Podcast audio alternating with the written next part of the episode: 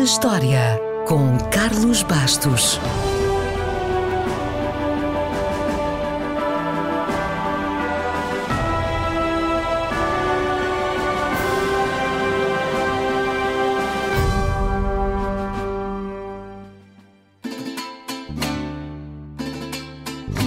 A 23 de maio de 1813, o mentor da independência sul-americana, Simão Bolívar, entra em Mérida, liderando a invasão da Venezuela e é proclamado El Libertador. Das muitas coisas que podemos dizer sobre Simão Bolívar, há uma que salta logo à vista. Este general e político venezuelano meteu o nariz em praticamente todas as colónias espanholas da América do Sul e foi o principal protagonista das suas lutas pela independência. Simão Bolívar, de seu nome completo, Simão José António de la Santíssima Trinidad Bolívar e Palácios, nasceu, como se percebe, num berço de ouro. Estudou na Europa e regressou à Venezuela no início do século XIX. Regressou casado e apaixonado, mas a sua mulher contraiu febre amarela e morreu poucos meses depois.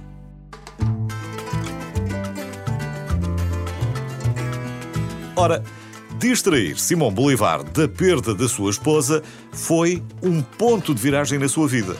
Foi nessa altura que passou de viúvo deprimido a estudioso político e libertador das colónias espanholas. Os seus apoiantes diziam que era um gênio político-militar e, apesar de ter ficado para a história como libertador, não era propriamente um democrata. Aliás, não acreditava na democracia na América do Sul. Não achava que as populações tivessem formação suficiente e, portanto, uma federação como a dos Estados Unidos era impraticável na América Latina. Por isso, tentou implementar um modelo de governo mais centralizado. Porém, defendeu a independência, a abolição da escravatura e mostrou-se favorável a uma união dos povos. Para isso, teve de combater o exército espanhol, libertando a Venezuela em 1821, a Colômbia e o Equador em 1822, o Peru em 1824 e a Bolívia em 1825. Depois de vencer a monarquia espanhola, Simão Bolívar participou da fundação da primeira União das Nações Independentes da América Latina, nomeada pomposamente Gran Colômbia. A Gran Colômbia era formada pela Venezuela, pela Nova Granada, que é a atual Colômbia, Panamá, Peru e Equador. A ideia era grandiosa, mas não durou muito. Inclusivamente, transformou no pior inimigo do seu melhor amigo, precisamente porque tinham opiniões diferentes sobre como a Gran Colômbia deveria ser governada. Bolívar queria uma mão forte, centralizadora, e o seu amigo Santander queria mais democracia. Santander foi acusado e foi condenado por conspiração, mas por respeito à antiga amizade, apenas foi exilado. Já agora, diga-se, Simão Bolívar não era só um homem de ações militares e de bonitos ideais políticos. Ele também era, graças às minas de ouro e cobre da família, um financiador. E, na verdade, foi ele que conseguiu financiar muitos dos movimentos de independência dos territórios da América Latina.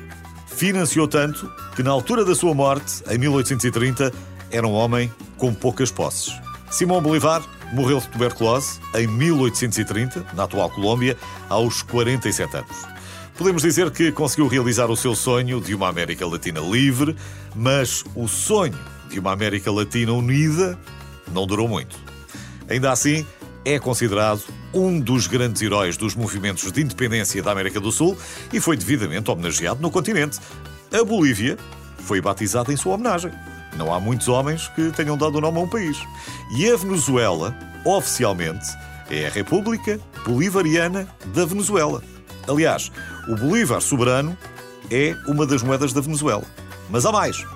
Talvez os fãs de futebol não se apercebam, mas todos os anos Simão Bolívar é homenageado na maior competição de clubes da América do Sul, a Copa Libertadores da América.